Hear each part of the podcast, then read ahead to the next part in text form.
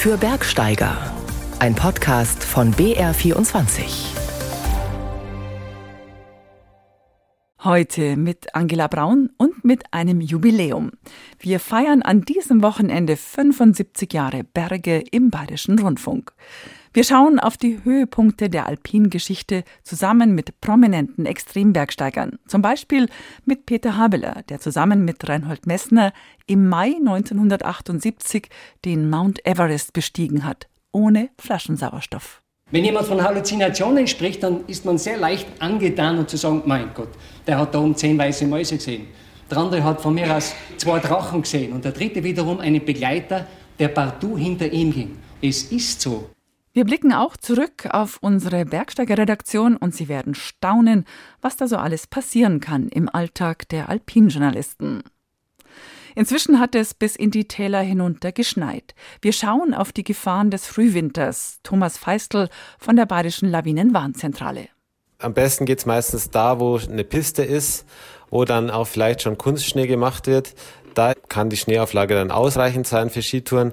Da ist dann auch meistens der Boden so glatt und auch durch Maschinen so präpariert, dass keine großen Felsen rausstehen, also dass der Bodenkontakt auch nicht so relevant ist. Wir berichten außerdem über Perspektiven für den Wintertourismus ohne Schnee im Alpenraum und lösen unser Novemberbergrätsel auf. Es war ein Samstag, der 24. November 1948. Im damaligen Radio München wurde zum ersten Mal eine Sendung mit dem Titel Für den Bergsteiger ausgestrahlt. Bis heute ist das Rucksackradio im Bayerischen Rundfunk die älteste und die einzige regelmäßige Bergsteigersendung im Hörfunk und das auf der ganzen Welt.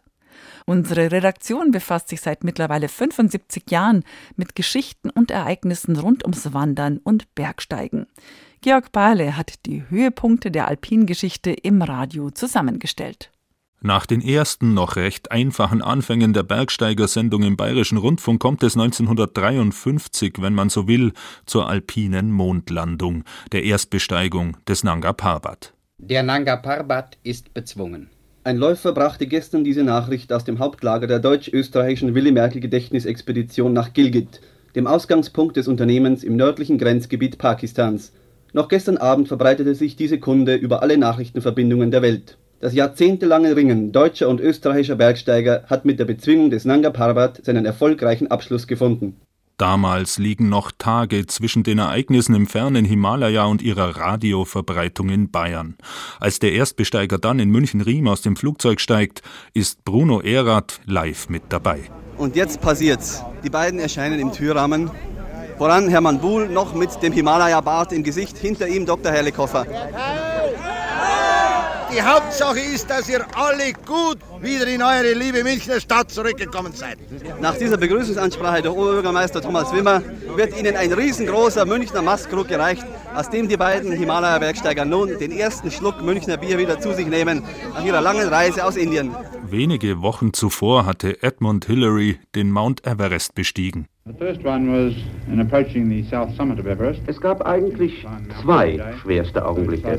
Der erste, als wir uns dem Südgipfel näherten, der nahezu 8600 Meter hoch ist. Die Schneeverhältnisse waren dort sehr unsicher und wir haben eine Zeit lang beraten, ob wir überhaupt weiter sollten. Die zweite große Sorge war die Versorgung mit Sauerstoff. Als wir auf der Spitze waren, hatten wir große Besorgnis, wir könnten mit dem Sauerstoff beim Abstieg nicht auskommen. Während der Wettlauf auf die 8000er damals in vollem Gang ist, blickt die Bergsteigersendung mit Franz Schmid zum 25. Jubiläum zurück auf die Erstbesteigung der Matterhorn Nordwand, zu der die beiden Brüder damals mit dem Rad hingefahren sind. Die Radfahrt, die hätten wir uns ja gerne erspart. Wir haben sie nicht aus Trainingsgründen gemacht, sondern aus Schonungsgründen für den Geldbeutel, weil unsere Mittel sehr knapp waren und wir eben haushalten mussten und möglichst lang in der Schweiz bleiben wollten. Wir wussten ja nicht, ob uns diese Wand schon in den ersten acht Tagen gelingt. War es damals erzwungene Einfachheit, so definierten Reinhold Messner und Peter Habeler in den 1970er Jahren ganz bewusst den puren Alpinstil, auch an den hohen Bergen, ohne künstlichen Sauerstoff. Vor der Everest-Besteigung hatte man ihnen prophezeit, dass sie verrückt würden. Wenn jemand von Halluzinationen spricht, dann ist man sehr leicht angetan und zu sagen, mein Gott, der hat da oben zehn weiße Mäuse gesehen. Der andere hat von mir aus zwei Drachen gesehen und der dritte wiederum einen Begleiter, der partout hinter ihm ging. Es ist so. Man hört Stimmen, man sieht Leute, irgendwie eine imaginäre Person, die einem verfolgt oder mit einem mitgeht. Zwei Jahre später steigt Reinhold Messner solo auf den höchsten Berg der Erde. 1986 ist er der Erste auf allen 14 Achttausendern. Es war möglich und es ist inzwischen bewiesen, dass ein Mensch in einem Leben alle 14 besteigen kann. Vielleicht ist es in Zukunft sogar möglich, alle 14 Achttausender in einem Jahr zu besteigen. Seitdem hat sich der Klettersport extrem weiterentwickelt. Kaum, dass mit der Durchsteigung der Pumprisse im Wilden Kaiser die Schwierigkeitsskala endgültig nach oben aufgebrochen wurde. Durch die freie Durchkletterung der Route Golden State am El Capitan schreibt Alexander Huber mit seinem Bruder Thomas im Jahr 2000 wieder ein Stück Alpingeschichte. Wenn wir als Seilschaft eine Route frei durchsteigen wollen, hängt es ja nicht nur von meinem persönlichen Kletterkönnen ab, sondern genauso von dem Kletterkönnen meines Partners. Es gibt schlicht und einfach nicht viele, die das Können haben, in einer 1000 Meter Wand am El Capitan frei zu klettern. 2009 erreicht das Bergsteigerpaar Gerlinde Kaltenbrunner und Ralf Duimowitz den Lotse. Damit komplettiert der erste Deutsche als weltweit 16. alle 14 Achttausender. Für Gerlinde Kaltenbrunner ist es damals der 12. Sie meldet sich aus dem Basislager. Uns geht soweit ganz gut. Es war so, dass ich ein bisschen vorher oben war. Ich habe dann auf dem Ralf gewartet, äh, stundenlang und durch das lange Warten bin ich da ziemlich aufgekühlt, aber es war dann umso dass wir da gemeinsam oben gestanden sind. Das war schon ein ganz, ganz besonderer Moment. Höhepunkte der Alpin-Geschichte leben auf in den gesammelten akustischen Momenten des Rucksackradios und der Vorläufersendungen über die Berge im Bayerischen Rundfunk. Sie spiegeln die Entwicklung von den technisch einfachen Anfängen bis zum modernen Extrembergsteigen und die Suche nach den Grenzen, die die Alpinisten immer von neuem antreibt. Jetzt kommen wir zum Redaktionsalltag bei uns Bergsteigern. Wir sind leider nicht ständig am Berg, wie Sie vielleicht vermuten. Wir sitzen auch oft drinnen und versuchen, interessante Sendungen zu gestalten. Das ist manchmal anstrengend, aber in jedem Fall abwechslungsreich und voller Überraschungen. Ich werde heute persönlich. Ja, jetzt darf ich mal was über uns erzählen, weil wir 75 Jahre Bergsteigersendung im Radio feiern. Und deshalb verrate ich Ihnen ein paar interne Dinge über uns. Die dürfen Sie eigentlich gar nicht wissen, aber das ist mir wurscht. Was Sie wissen ist, dass wir in all den Jahrzehnten von Bergtouren rund um den Globus berichtet haben. Gesprochen haben wir mit allen prominenten Bergsteigern, die sie so finden lassen. Von Sir Edmund Hillary über Andal Heckmeier und die Huberburm bis hin zu Gerlinde Kaltenbrunner und Reinhold Messner.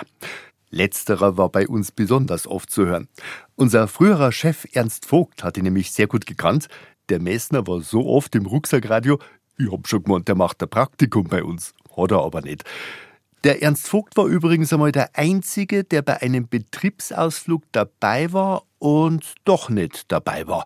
Weil er, als wir gemeinsam im Zug nach Murnau gefahren sind, genau in dem Moment, als es ans Aussteigen ging, auf der Zugtoilette war. Und wir haben aber seinen Rucksack mit nach draußen getragen, was eher suboptimal war, weil dann der Ernst ohne Geld und ohne Handy alleine weitergefahren ist. Es war etwas kompliziert, bis er viele Stunden später dann doch noch zu uns gestoßen ist. Oder was anders. Wissen Sie, dass mein Kollege, der Georg Bayerle, zwei Sommer lang die raue Kopfhütte in den Ötztaler Alpen bewirtschaftet hat? Ja, das wissen Sie vielleicht. Aber Sie wissen nicht, dass er der womöglich einzige Hüttenwirt weit und breit ist, der von seinen Gästen an die Hüttenruhe erinnert werden musste. Ja, weil unser Georg, bisweilen ein ganz geselliger Kerl, da oben auf der Hütten zu später Stund mit seiner Gitarre gespielt und dazu gesungen hat, bis Gäste geschrien haben, ob da nicht langsam einmal eine Ruhe sein kann. Es sei doch schon längst Hüttenruhe. Ja, inzwischen musiziert der Georg Bayerle nur noch im Tal. Bei uns hat übrigens nie ein Moderator oder eine Moderatorin in der Früh verschlafen. Das ist eine Leistung, gell? Dafür haben wir schon Aufnahmegeräte mit Mikrofon verschlammt. Also, verschlammt ist vielleicht nicht das richtige Wort. Eines hat unsere Moderatorin Bettina Ahne bei Aufnahmen während einer Paddeltour versehentlich über Bord gehen lassen. Das Gerät dürfte noch heute in der Altmühl liegen. Ein zweites stürzte im Glocknergebiet die Nordwand des Hohen Tenn hinunter zum Glück ohne den Besitzer Sebastian Nachbar. Dem war das Mikro bei der Kraxelei am Grat einfach aus der Schlaufe am Rucksack gerutscht. Weitere Pannen gefällig? Stefan Frühbeiß ist mal beim spätwinterlichen Abstieg zu nah an den Wegesrand geraten und durch ein schneebedecktes Loch gerutscht. Fahrstuhl abwärts, allerdings nur einen Meter. Dann fädelte sein Hosengürtel in einen Baumstumpf ein und stoppte die Rutschpartie. Seitdem lautet Stefans Motto: nie ohne Gürtel ins Gebirg. Andrea Zinnecker hatte mal einen Aufnahmetermin auf der Berghütte Maseben, das ist im Langtauferer Tal. Dabei ist sie aus Versehen beim Talort Capron losgelaufen, statt in Kappel. Naja, beginnt beides mit K. Nach drei Stunden hat sie gemerkt, dass sich dieser eigentlich kurze Anstieg ganz schön zieht. Logisch, wenn man vom falschen Ort aus losgeht. Der Wirt hat sie dann mit seinem Raupenfahrzeug abgeholt. Aber nicht, dass Sie falsch von uns denken, gell? Meistens finden wir den Weg. Und ich? Oh, bei mir ist alles super. Außer dass ich bereits drei Paar Wanderstöcke und einen Eispickel auf Hütten vergessen habe, sonst alles prima. Wer es glaubt, wird selig. Manfred Wöll hat in seiner Jubiläumsklosse ein paar Geschichten aus der Bergsteiger Redaktion gesammelt. Im Voralpenland hat es weit runter geschneit und in höheren Lagen gibt's gerade die ersten größeren Schneefälle des neuen Winters. Die hohen Berggipfel sind schon länger weiß. Einige ungeduldige Skitourenfans sind bereits jetzt im Schnee unterwegs. Doch so sehr man sich nach den ersten Schwüngen der Saison sehnt, wenn noch wenig Schnee liegt, gibt es besondere Herausforderungen. Elisabeth Tiroler über den Frühwinter und seine Tücken. In Bayerns Bergen schneit's. Den meisten Schnee kriegt das Allgäu ab, aber auch am restlichen bayerischen Alpenrand ist es im Tal schon ein bisschen weiß. Und in Österreich und der Schweiz soll es an diesem Wochenende 50 bis 70 Zentimeter Neuschnee geben. Für alle, die abseits einer Piste unterwegs sind, heißt es, die Lawinenlage im Blick zu haben. Die unterschätzen viele Skitourengeher beim Start in die neue Saison nach dem Motto: Es liegt ja kaum Schnee, da passiert schon nichts. Völlig falsch, sagt Thomas Feistel von der Lawinenwarnzentrale Bayern. Ein Problem ist, dass der Boden noch sehr warm ist. Das heißt, dort, wo der Schnee auf glatten Wiesen hängen zum Liegen gekommen ist, kann es zu Gleitschneelawinen kommen. Das hat man jetzt auch letzte Woche gesehen, gerade auf den Webcams im Allgäu, da war schon einiges los. Und das ist auch eine typische Gefahr im Frühwinter, also dieses Gleitschneeproblem. Ein weiteres Problem, es gibt in Bayern und in Österreich noch keinen offiziellen und täglichen Lawinenlagebericht. Thomas Feistel also es gibt nicht keinen Lagebericht, weil keine Gefahr herrscht, sondern weil uns die Informationen noch fehlen. Also wir können eigentlich erst dann Lagebericht schreiben, wenn man auch wirklich sinnvoll Skitouren gehen kann. Das heißt auch, wenn unsere Beobachter unterwegs sind, wenn die Skigebiete offen haben, dann bekommen wir genug Informationen über die Schneedecke, um einen fundierten Lawinenlagebericht schreiben zu können. Wir geben jetzt auch schon Vorinformationen raus, die sind aber sehr kurz gehalten. Deshalb ist gerade im Frühwinter noch mehr als sonst Eigenverantwortung gefragt, bevor es ins Gelände geht. Denn auch bei wenig Schnee gibt's Gefahrenstellen. Durch den vielen Wind, der jetzt auch da war, kann kleinräumig passieren, dass Schwachschichten entstanden sind, also vor allem in den Hochlagen, und dass man da dann auch kleine Bretter auslösen kann, die gerade im felsigen Steilgelände zu Absturz führen können. Und das ist jetzt sehr schwer einzuschätzen, wo genau diese Stellen sind. Der österreichische Skibergsteiger und Blocker Lukas Ruetz ist im Sellrheintal in Tirol groß geworden. Ein relativ schneesicheres Gebiet in den Stubaier Alpen. Der Lawinenexperte gehört auch zu denjenigen, die den ersten Schnee schon genutzt haben.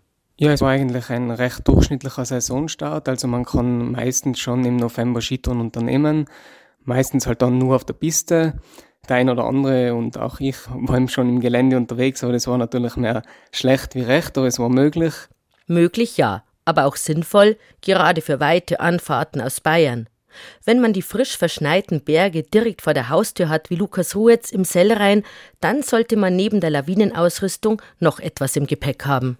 Das Wichtigste im Frühwinter ist ganz oft der Helm und dass man wirklich weiß, wo man unterwegs ist. Also man sollte das Gelände oft vom Sommer schon kennen, ein bisschen, weil wenn das nicht lieblich ist, wenn da nicht halbwegs ein glatter Untergrund drunter ist, dann bringt das nichts meistens. Also es war ja schon jemand am Tischgeles auch, also ich glaube, das war jetzt nicht so berauschend, weil da sind halt überall riesengroße Steine drunter und da muss man echt aufpassen, damit einem da nichts passiert.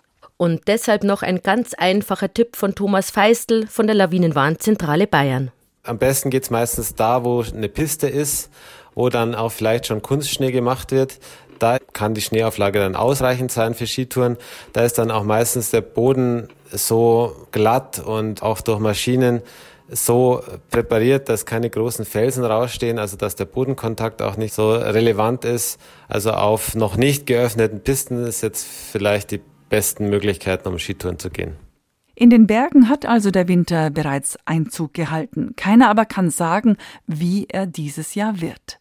Nur die Tendenz ist schon länger klar. Die Zahl der Schneetage geht zurück, es wird wärmer und die Schneefallgrenze steigt. Was bedeutet das für den Wintertourismus? Diese Frage wird seit Jahren leidenschaftlich diskutiert.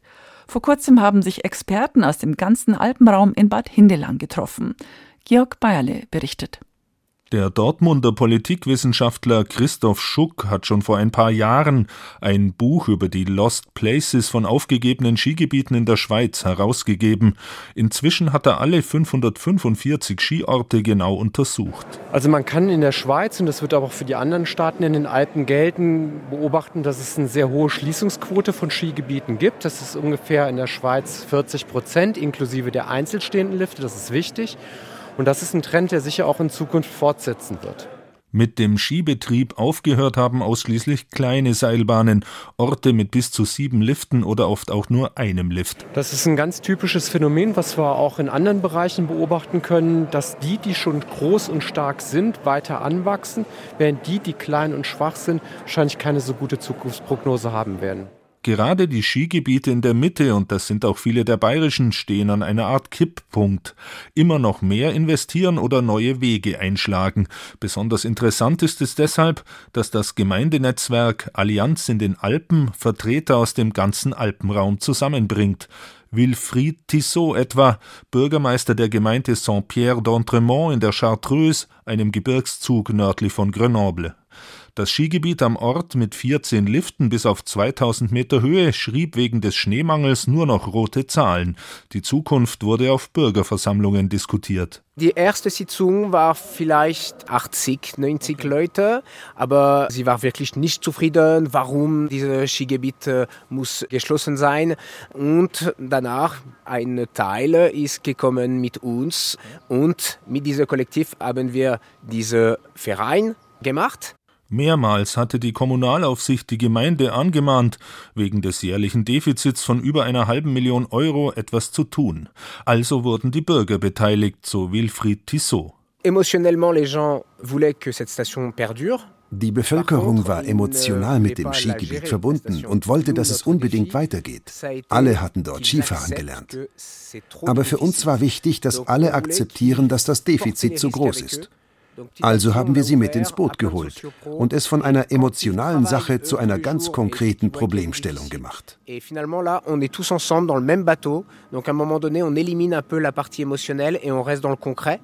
Die Lösung, rund 40 Skigebietsanhänger arbeiten jetzt ehrenamtlich beim Betrieb mit.